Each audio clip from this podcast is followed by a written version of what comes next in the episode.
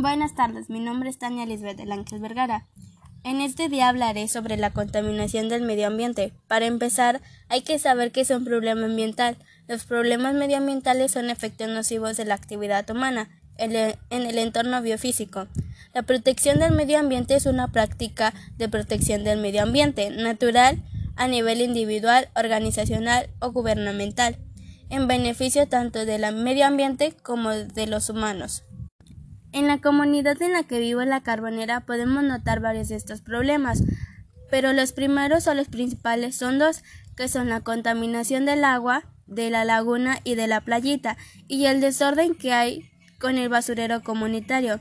Estos son los problemas ambientales más grandes de la comunidad en la que vivo.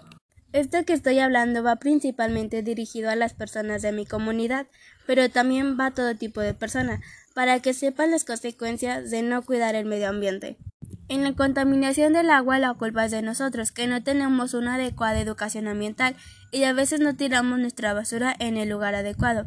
Y esto por regular siempre esta basura va a dar a la laguna y a la playita, lo que ocasiona que el agua esté contaminada y por ende esto elimina muchas especies, animales y vegetales.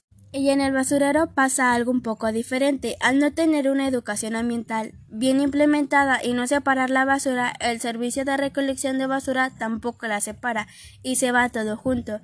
Y a la basura no se le da un debido tratamiento y de esta manera se contamina el agua, la tierra y el aire.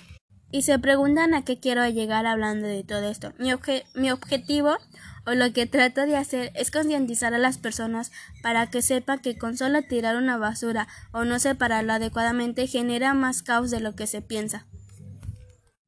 Te invito a cuidar el medio ambiente, es nuestro planeta y es nuestro deber cuidarlo.